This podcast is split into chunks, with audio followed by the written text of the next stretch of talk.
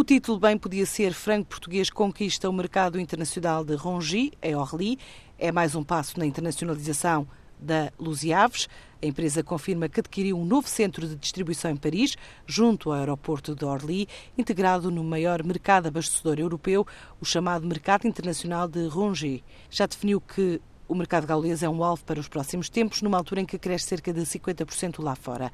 Planos revelados à TSF por Ruben Claro da Fonseca, administrador e responsável por esta área de negócio internacional do Grupo Lusiaves. Dentro da nossa estratégia de internacionalização, este ano adquirimos um centro de distribuição em Paris, mais propriamente junto ao mercado de Orly no, mercado abastecedor de Rangis. Esse interposto vai nos permitir diversificar o, os nossos mercados e conhecer melhor as necessidades dos clientes eh, em França, vai nos conseguir aproximar mais desse mercado que nós já fazíamos à distância. Eh, neste momento, a França representa cerca de 10%. Só no primeiro semestre deste ano, as exportações renderam à empresa mais de 30 milhões de euros e depois de entrar em dois novos países, o Luxemburgo e a Alemanha, até 2018 avança para outros destinos da Europa e África, para além dos países de expressão portuguesa, o caso do Benin ou do Congo. Entramos na Alemanha, entramos no Luxemburgo.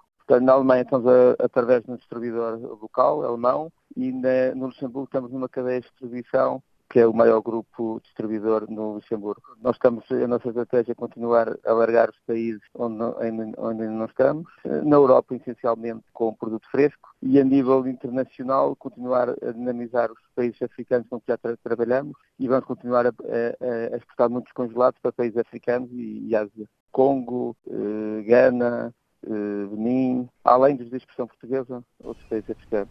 A Lusiaves estima fechar o ano a crescer 50%, com um cálculo na ordem dos 60 milhões de euros a nível de vendas ao exterior, e considera França e Espanha como motores de crescimento do grupo.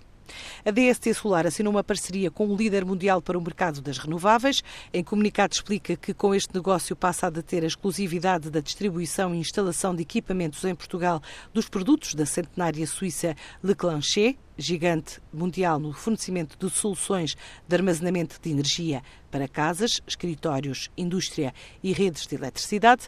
A DST Solar prevê atingir um volume de negócios superior a 7 milhões de euros este ano. A Jerónimo Martins já esclareceu que o novo centro logístico do grupo vai mesmo arrancar no próximo ano em Castanheira do Ribatejo, em vez da localização no Poceirão.